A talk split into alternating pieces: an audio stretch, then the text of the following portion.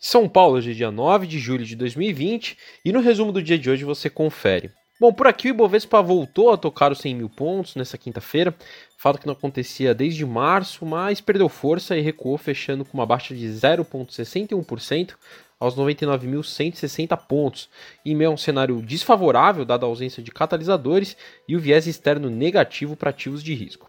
No cenário corporativo, a Braskem hoje caiu 7,02%, fechou a R$ 23,57 e foi a maior queda da sessão após forte alta na véspera e com a Petroquímica informando que a Defesa Civil incluiu 1.918 imóveis para desocupação em Maceió e que prevê uma despesa de 1,6 bilhões de reais no contexto do evento geológico em Alagoas.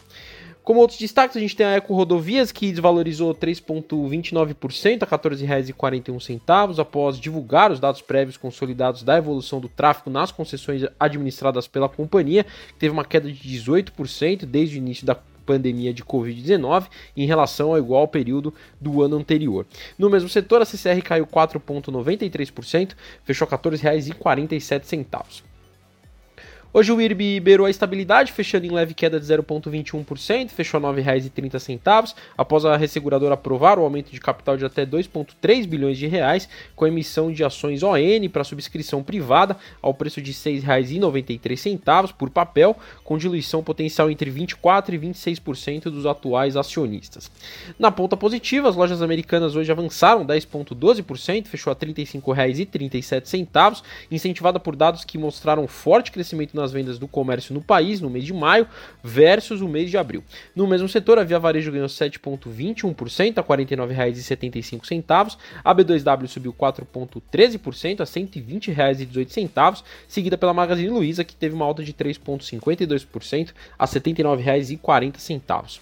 A Elet 6, Eletrobras, PNB, valorizou 9,39% a R$ 37,85 e a Eletrobras ON, Elet 3, ganhou 8,6%, fechou a R$ 37,85 e meio a relatos de que o governo brasileiro busca destravar o projeto de lei que permitirá uma potencial privatização da empresa, o que há muito tempo o mercado espera. Indo para o exterior, as bolsas asiáticas fecharam em alta, liderada pelos mercados chineses, que deram continuidade a um rally recente após dados de inflação local, reforçaram as expectativas de recuperação econômica. Na China continental, o índice de Xangai Composto subiu 1,39%, acumulando ganhos pelo oitavo pregão consecutivo, enquanto o menos abrangente Shenzhen Composto avançou 2,7%. As ações europeias encerraram em queda acentuada, tendo como pano de fundo outro aumento recorde nos casos de coronavírus nos Estados Unidos, que levou ao receio de novas paralisações. As ações de Londres estiveram entre as maiores baixas da Europa, recuando 1,7%, enquanto o índice pan-europeu teve uma queda de 0,77%. Em Wall Street, o S&P 500 e o Dow Jones registraram quedas, enquanto a Nasdaq fechou em alta, com os investidores continuando a procurar refúgio em ações de tecnologia em um momento em que a disseminação do coronavírus ameaça a recuperação econômica.